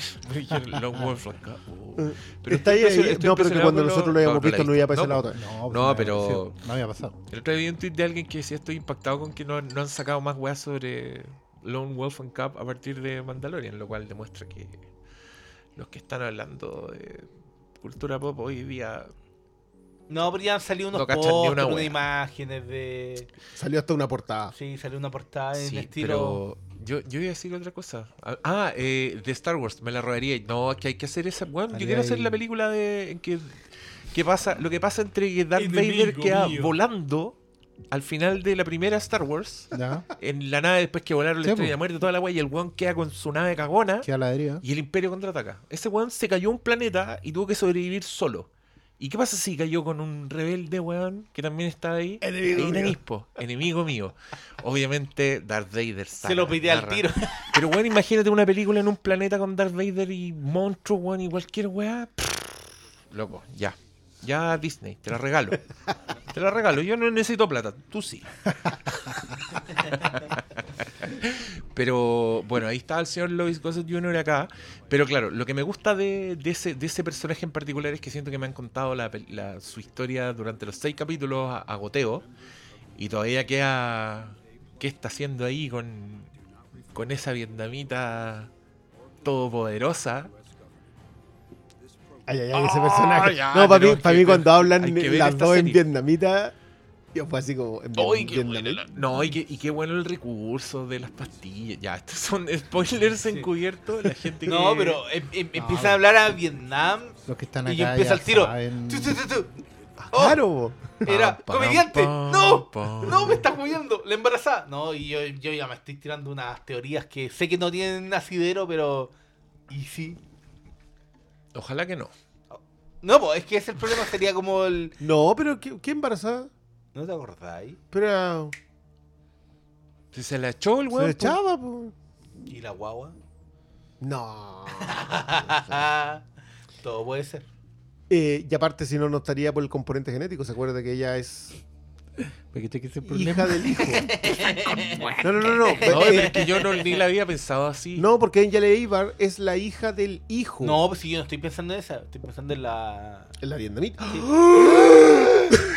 Ahora entendiste. Ahora entendí. Ah, ya. Pero No, si pues. muere esa embarazada. Pues yo mismo digo, pero bueno, no importa. Pero bueno, el comediante. Están hablando de la embarazada que le hace el tajo cariñoso a. Ah, a Blake. Eh, No, pero sí. Ahí, por ejemplo, es que hay cosas que me gustan de Watchmen. Cuando. que- Hay cosas que te gustan de sí, Watchmen. pues sí, sí hay cosas que me gustan. Cuando, cuando se sale de. Me encanta que nosotros estamos tirándole flores así, pero. y- ah, pero con- me gusta el escepticismo del pastor. Con una- una y el pastor está ahí con una onda. Porque, bueno, Así. vamos a tener eso, claro. Pim, plink. Ahí como, bueno, Estaban tirando un pétalo así. mordiendo Ya, el agua cual matapacos. Dale. ¿Qué, qué son lo que te gusta? Ponte tú cuando. Lo que pasa es que inevitablemente Watchmen está. Hay momentos que son de simetría. ¿Cachai? Entonces. Cuando esos momentos de simetría tienen que ver con. Simetría con la obra original. Tienen que ver con empujar el mundo hacia adelante. No me entusiasma. Por ejemplo, no me entusiasma lo de Robert Redford. Encuentro gilado. Así como. Eh, Esa vez para la galería. Pero me gusta pensar en Vietnam como una suerte de laboratorio sin regla. Porque es lógico. Porque, porque que eso en, un, es Vietnam, en- en un mundo, en una isla arrasada por el Doctor Manhattan, donde esa guerra se ganó al tiro, y ese punto estratégico que ubicado ahí en medio de todas las potencias, Estados Unidos lo cultivó. un estado. ¿cachai? Que, que Angela y, y su marido se hayan conocido en Vietnam, supuestamente. Porque en general, después de nostalgia, toda su historia puede estar puesta en duda. Es una opción. ¿Cachai? Yo creo que no. Pero, pero se conocen en Vietnam, ¿cachai? Tenéis afroamericanos en Vietnam que son cultivados desde ahí, o sea, fueron a colonizar Vietnam. Claro, no Vietnam- sabemos si el Vietnam padre está fue a en- pelear a Vietnam. Claro, pero Vietnam está completamente. Es una weá. Puede ser Wakanda, si querés. Porque efectivamente te, te- te agenciaste una, una zona de terreno con libertad total en un punto estratégico. ¿cachai? Con devoción religiosa. Ya han pasado le 50 demuestran años, al- po. Sí, po. Ya han pasado 50 años, tenéis todo el tiempo del mundo para haber convertido esa weá en Elysium, Sí, po. ¿cachai? Esas weas me entusiasman, nene. Porque me abren el, el mundo. No, yo, yo para mí son cuestiones. A ver, hay cosas narrativas. Ah, el personaje de este caballero que nos cae tan bien, el que el del el Looking Glass. Eh, hay, hay cosas narrativas que a mí me fascinan en, en. Y hay cosas del misterio de Watchmen que también me fascinan. ¿Qué es el reloj del fin del mundo? ¿Dónde está? ¿Y por qué está ahí? ¿Por qué ella se fue a crear eso? ¿Qué fue lo que cayó? Porque la referencia a Superman es. Sí, La doble referencia a Superman es hermosa. sí. Ya la tuviste en el 1 y la tuviste en el 3. En el 3. No, no, el 4. El 4, el 4, sí, el 4 es el de la... Pero que, que, el- que él se llame John Clark, que Sí. fue, que, que lo encontré magnífico. y ella se llama Katy Clark. Todas las referencias, ya, perfecto, yo les compro este terreno.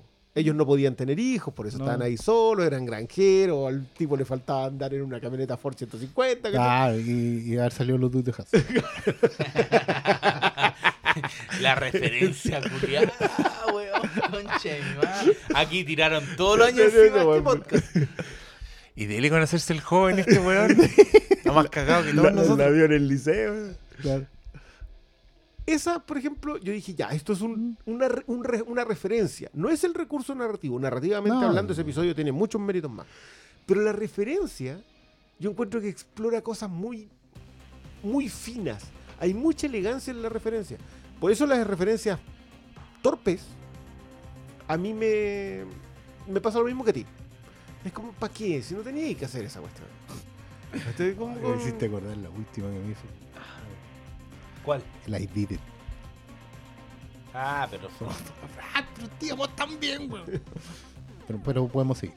Pero sé que de- en ese punto, por ejemplo, yo encuentro muy ingeniosa la serie de jugar con las propias eh, ansias de la persona que sabe lo que está viendo en base a los tipos que están con la máscara de Rorschach.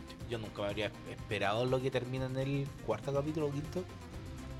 Que te subvierten la expectativa del por qué estaban ahí.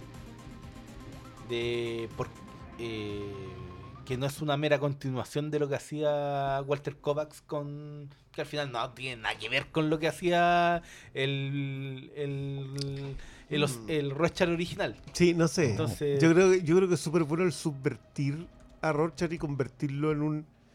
Mira, si tú lees lo que Rorschach escribía en el diario y las cartas que él enviaba a The Frontiersman, ya era un diario alt-right en ese tiempo. Entonces, hoy día es lógico que esta manga de racistas herederos del Ku Klux Klan tomen a Rorschach como ejemplo. Sí, no, a lo que voy es que en términos de cómo termina el cómic, uno podría haber esperado que fueran como el intento de subversión del Que lo son, pues si el status quo hoy día no es el mismo que Es lo que que, era cuando que ellos yo, gobernaban. que yo, perdón, pero yo con mi recuerdo vago, poco comprometido con el cómic, encuentro brillante que los weones que hayan sacado esa foto sean los Rorschach. Sí, po. y que ahora Rorschach sea uno... Un alt-right. Sean los... Lo que pasa es que-. Lo que pasa es que no hay que olvidar que. Mira, el planteamiento base de la serie, que es el más interesante de todo, tiene que ver con, con evidentemente, ir ficcionando desde la ciencia ficción de la obra original el 2019 de hoy. Y básicamente empezar a empujar, porque si en el 85 el monstruo era eh, la tensión nuclear y, el choque de la Guerra Fría que determinaba todo en la sociedad para abajo, hoy en día inevitablemente es el choque de... Me bien tus palabras. Es el choque de un mundo progresista, Que busca volver políticamente correcto todo lo que alguna vez fue discriminado. eh, un mundo que busca justicia. ¿Cachai? Y que si se hubieran dado esas condiciones, partiendo por la existencia del Doctor Manhattan y el plan perfecto de Ozymandias en el 85, podría haberse establecido hoy en día la dictadura de lo políticamente correcto Esa famosa. como una dictadura. ¿Cachai? Si la talla del presidente Redford es torpe por un lado, pero sirve para evidenciar eso. ¿Cachai? Porque no ha cambiado el sistema que permitía al 85 que el Nixon se religiera mil veces. Que era la forma que tenían los autores de decir, estamos en la dictadura de... A puertas del fascismo. No, ya estaban metidos ya. Si la, si la, la, la gracia de Watchmen es empujar las weas a absoluto. ¿Cachai? Y en el 2019 tenéis la dictadura de lo correcto. Entonces los racistas en este mundo son minoría. ¿cachai? Son rebeldes. Son insurrectos. Un sueño que ellos tendrían hoy en día que les encantaría.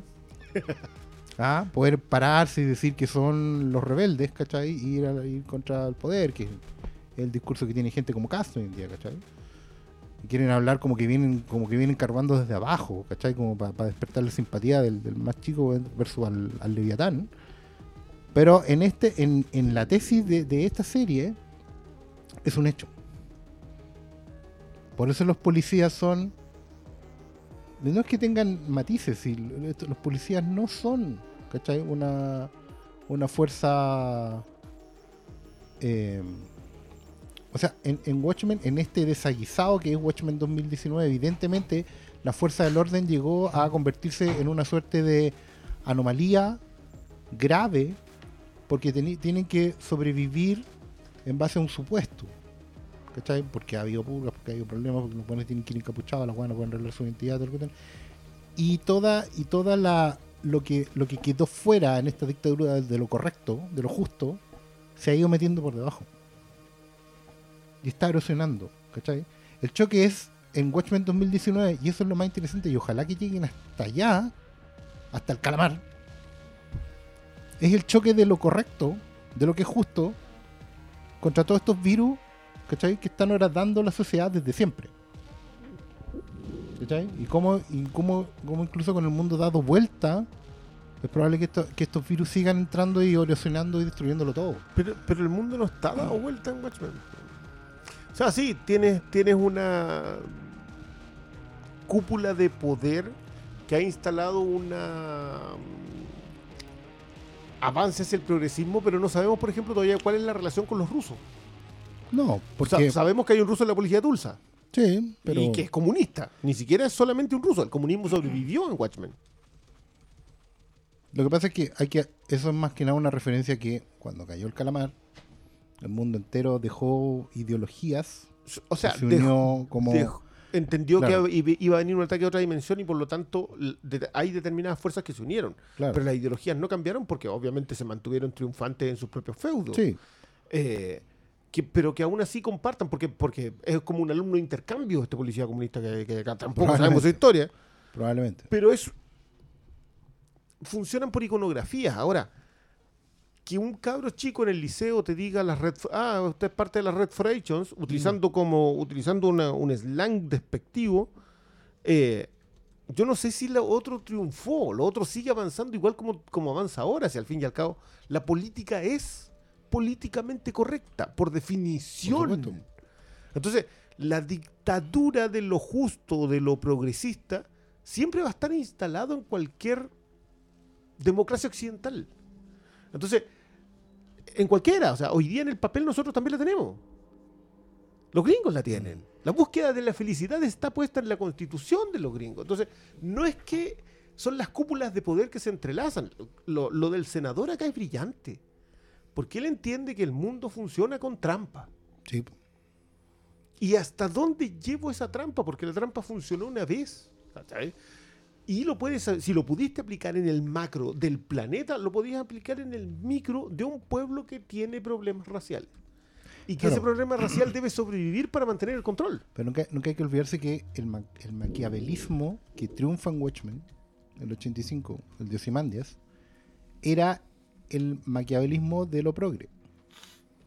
¿Cachai? Ozymandias buscaba un mundo perfecto. Y Ozymandias era el bueno. Si el problema de Watchmen, para uno cuando lo lee, es que los buenos terminan convertidos en dioses. Y cuando se convierten en dioses, están por encima del bien y el mal. Entonces, es tan atroz leer el 11 de Watchmen. Cuando te das cuenta que todos ellos deciden el destino, por omisión o por El obra. 12, el 12. No, no, No, no el 11. Cuando dejan que pase. Incluso cuando Rocha, del 12, Rocha elige morir y por favor mátame, Sí, vos sabés el 12. porque el weón sabe que no puede parar la que Él elige eso- no ser parte, pero sabe que eso. Con lo que habíamos hablado al comienzo de volver al diálogo entre Watch- o sea, entre Os- con Manhattan en esta serie. Claro, Termina, nada termina, no Adrián. termina. No, pues si nunca, Y nunca termina nada. Nunca termina nada. Claro, es que, es que él nunca termina nada y por eso también es tan, es tan trascendente el, el- el haber continuado Watchmen. No haber corrido en paralelo, ¿cachai? No, lo adaptamos hasta aquí. Y, y en el Tulsa del 2019, que- en que se intenta reparar un, un mal anterior, que es lógico en una sociedad que avanzó. La, la gran gracia de Watchmen es que te dicen es que el planeta cuando abandonó, cuando en- identifica un enemigo en común y por lo tanto abandona las disputas entre ellos, las disputas que quedan son fundamentales. Claro. La disputa racial en Estados Unidos es una disputa fundamental. O sea, ese quiebre va a estar siempre. Por eso los tipos buscan la- cubrirse la cara. Lo- lo- ojo que lo de cubrirse el rostro, yo encuentro que encuentro que lo han explorado muy bien en Sí, esta claro. pasada. Porque es una, es, una, es una discusión que está metida. Es que, mira, eso es súper bueno en Watchmen. Agarrar justamente. El 85, el problema era la Guerra Fría. Ese es el principal problema que tenía como sociedad. Hoy en día, si lo vaya, lo vaya a acotar a América, el principal problema que tenéis que tratar, porque es un problema que ha estado siempre, es el tema racial.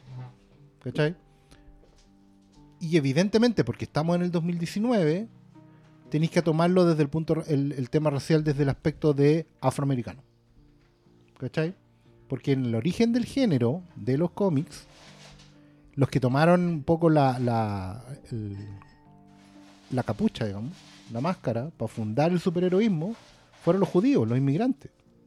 ¿Cachai? No los afroamericanos. De hecho, la, la línea afroamericana, digamos, de justiciero viene entroncándose después. Como tú bien dijiste, Pablo, en un momento de un ejercicio de retrocontinuidad. Y es eso, es retrocontinuidad, ¿cachai? Porque en ningún momento del 85 era lógico que fuera así. Hoy en día no funciona para el, tema que estamos atacando en la serie. ¿Cachai? Que es súper importante. Porque es, es una de las principales disputas raciales que todavía persisten en Estados Unidos. Por eso es tan ¿Cachai? importante que sea en Tulsa. Claro, por eso, porque está el hecho histórico, está la condición, está también el tema de la frontera, ¿cachai? Porque es un pueblo que está muy lejos del centro. Sí, por algo también des- la decisión de la- Oklahoma de- es una weá que claro, está allá.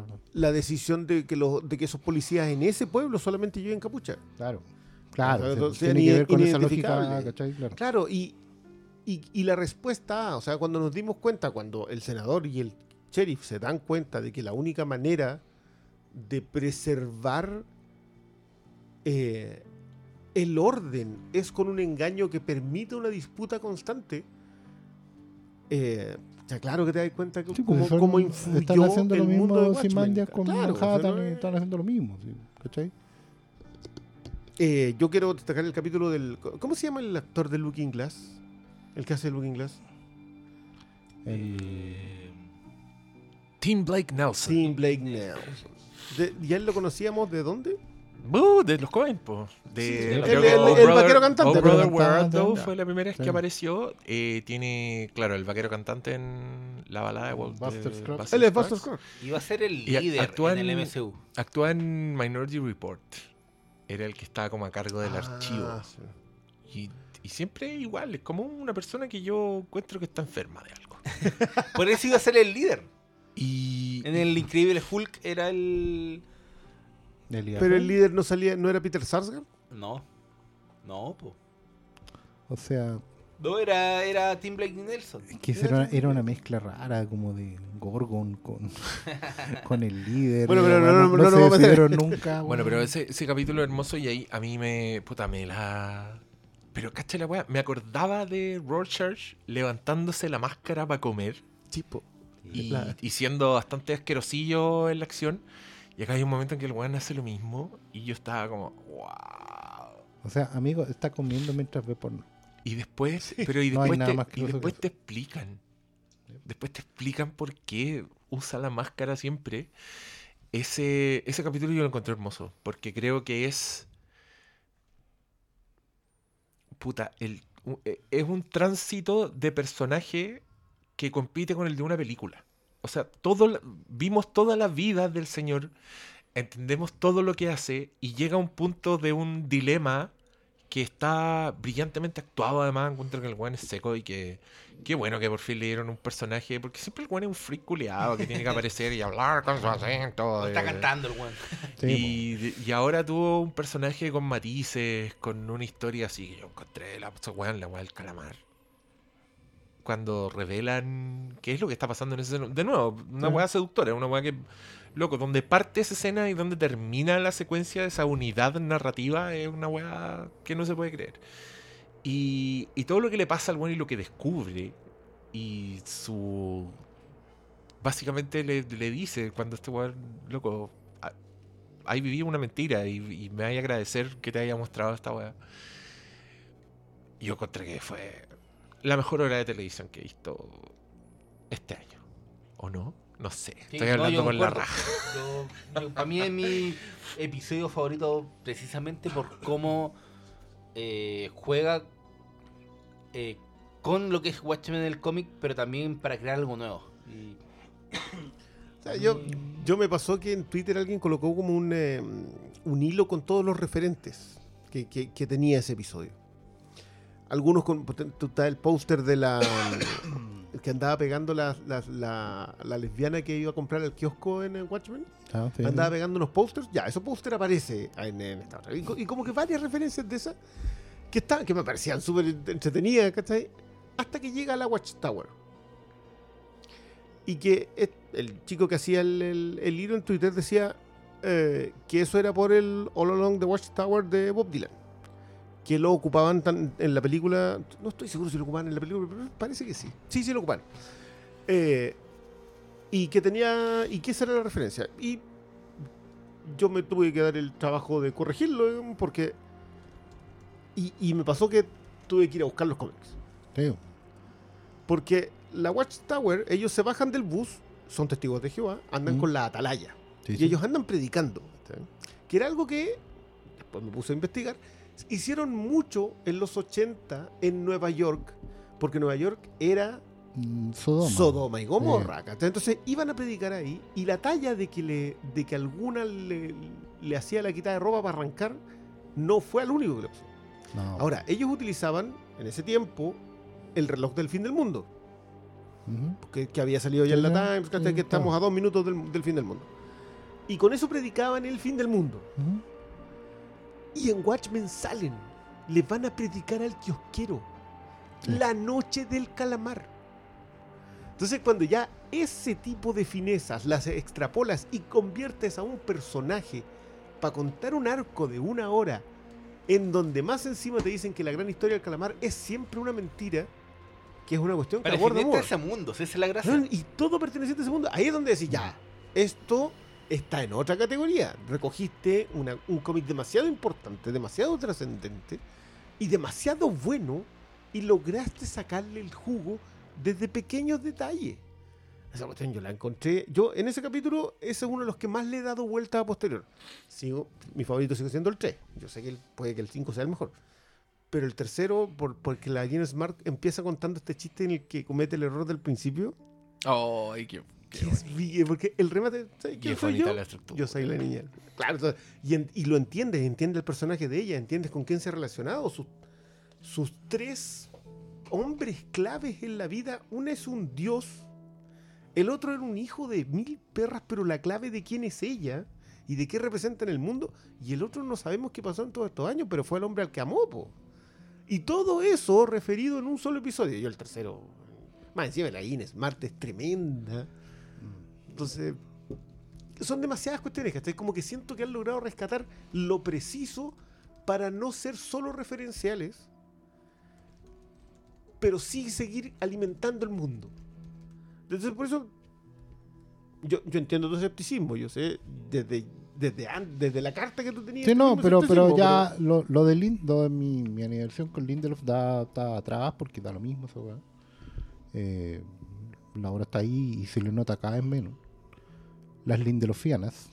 ¿cachai? La lindelfiana. Igual yo no he visto Leftover, así que no sé si el loco hizo la transición o no. Pero por lo menos, en realidad el problema siempre, siempre es el final, pero vamos a ver qué pasa. Em, no, pero el, el- el trabajo está bien hecho. Sí. Más que, más que re- reticencia, lo mío falta entusiasmo. Y- pero, pero, insisto, es una weá que me viene. Me pasó con el Joker también. Y me viene pasando. Me pasó con el Mandaloriano también. El, el primer episodio del Mandaloriano fue como. Ya, ok. Eh, estamos en esto, ¿no? Me está pasando con Dark Materials, ¿cachai? Es una weá de. Hay que denme otra cosa, weón. Necesito otra weá. Necesito. Ya me, me aburrí de las adaptaciones. Tengo un tema con las adaptaciones ya no. Necesito acercarme a algo nuevo. O sea, avanzar 10 años cuando ya no cache ninguno de los materiales que adapten. Espero, O, o volver atrás. espero.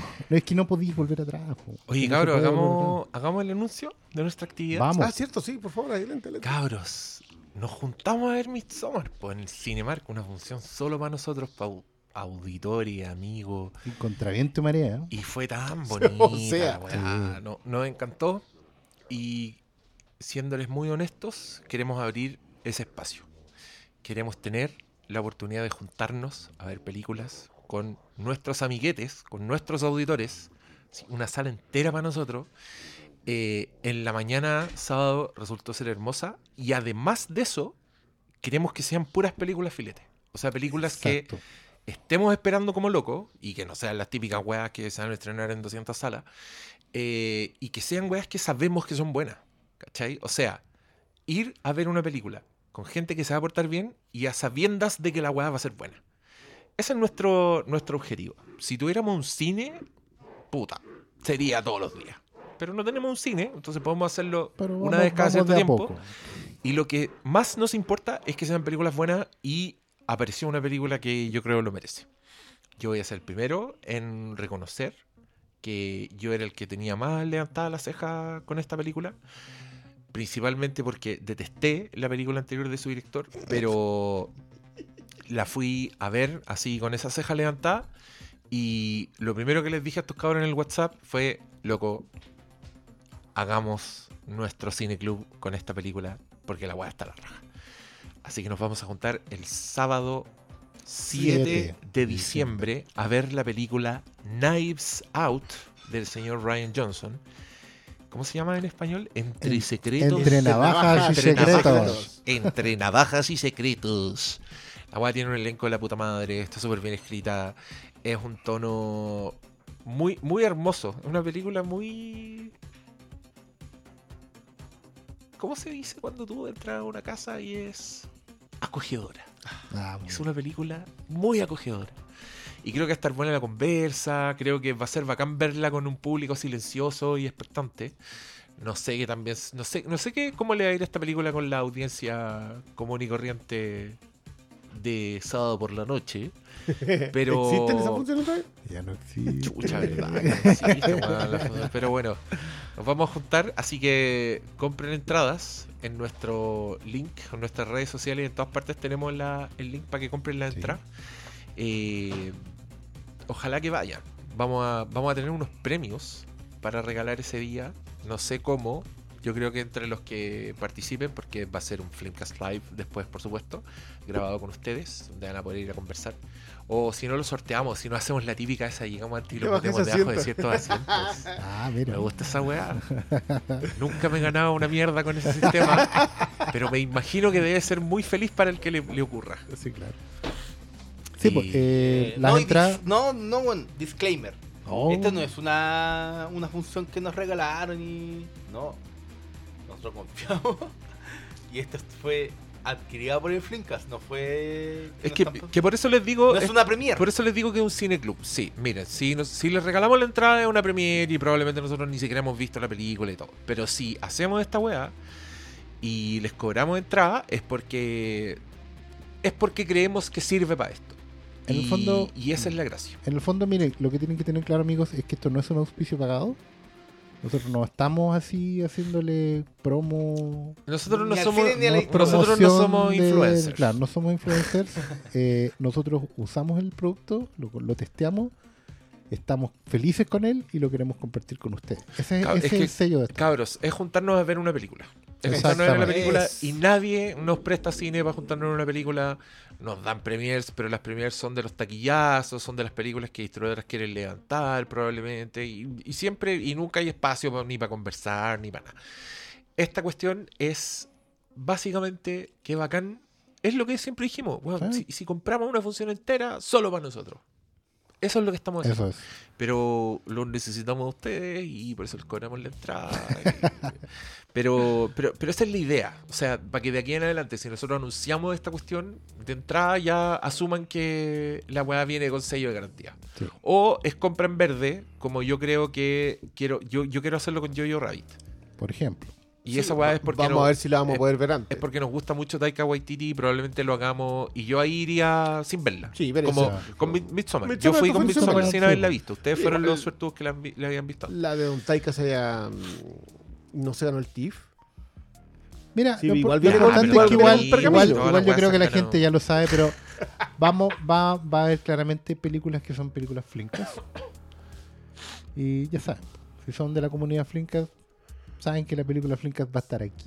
Incluso pueden esperarla para verla con nosotros. Sí. Sí, Hay- una- algunas que, por ejemplo, yo sé que muchos están esperando Ah, es que, es que eso también y, y ahí sépanlo, estamos porque peleándolas para que verlas con ustedes. la gracia de las premieras además es que antes del estreno, esta ya va a estar la película estrenada. Sí. Entonces, en el caso que usted tampoco, también aprovechamos de avisarle, si la idea es, es recomendar. Claro. Si usted no puede ir ese día, la película ya va a estar estrenada, así que también puede ir a una función regular. No, no la va a ver con la gente del Flink así, ni, se- ni Claro. va a estar en la conversación. Y también otra cosa que me he dado cuenta, se da mucho, es que esa conversación es con spoilers al tiro, porque todos los que estamos ahí ya la Obvio. Ya la vimos, sí. Una maravilla. Entonces, también para que, para que lo tengan en cuenta a la hora de escuchar el podcast. escuchar el podcast, que igual subiré, porque igual vamos a subir el podcast. Pues, si no, Obvio. Sí, la, tampoco- la comunidad, la nunca tan comunidad llega, no es solo Santiago, se llega a todo Chile. Se sabe. Y hay incluso algunas partes que no son Chile, como donde tenemos auditoría en, en Tel Aviv, en ¿Tel Aviv? Indonesia, Austria, Berlín, Es, es bueno cuando uno se pega las estadísticas, Sí, porque aparecen unos Perú. lugares súper Perú y improbables. Singapur. No, pero de habla hispana hay hartos, pero Sí. ya cuando está en... Obviamente un chileno así como... "Oh, echo de menos que digan conchetumare, voy a escuchar unos buenos garabateros. Pa, el doctor malo. Mono, culiao.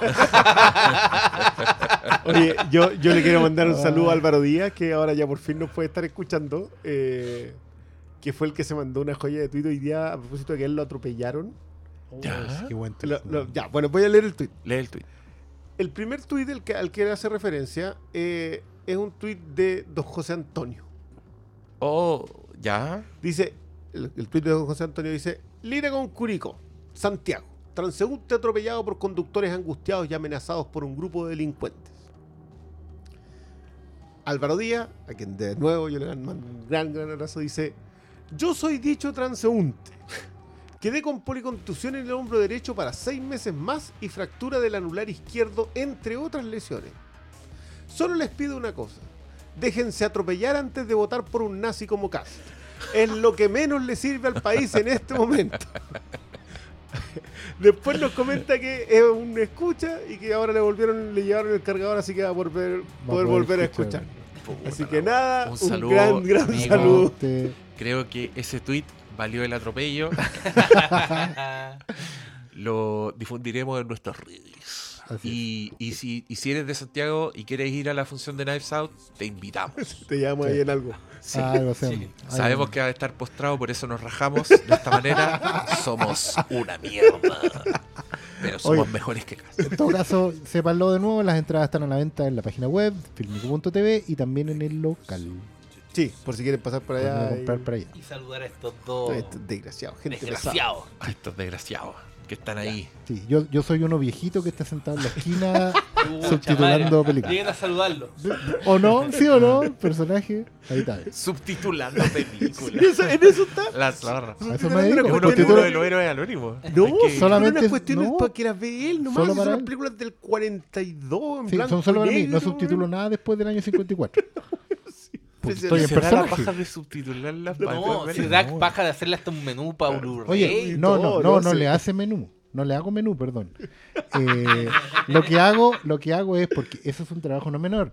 Sepan ustedes que hay que traducir el subtítulo gringo. El subtítulo gringo es para sordos.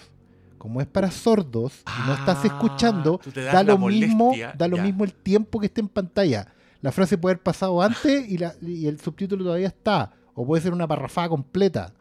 ¿Cachai? De dos o tres personajes. Eso hay que cortarlo y ponerle tiempo. Los, los traduce y los sincroniza para una película que va a ver él y quizás alguien más. En el futuro cuando este se muera y, y los discos lleguen a alguien. ¿cachai? Pero yo, Oh. ¿dónde, dónde está el capítulo en Watchmen de esta persona? Yo quiero verlo. quiero ver su historia. Bueno, y Quiero a ver el Viola lo, lo encuentras centrado en una esquina con pelo largo y barba. Y va, Así. A Cristian Viola lo encuentra al frente conversando con la niña en el perfume. Con poleras satánicas. Con polera, sí. Lo encuentra paseándose de local en local, pidiendo weá. De repente entran como otros locatarios y te dicen, oye, tenía. Y tú les pasáis así como un sopapo. Y se van. Y no, la clave es esta. Si usted entra a Fílmico, pregúntele.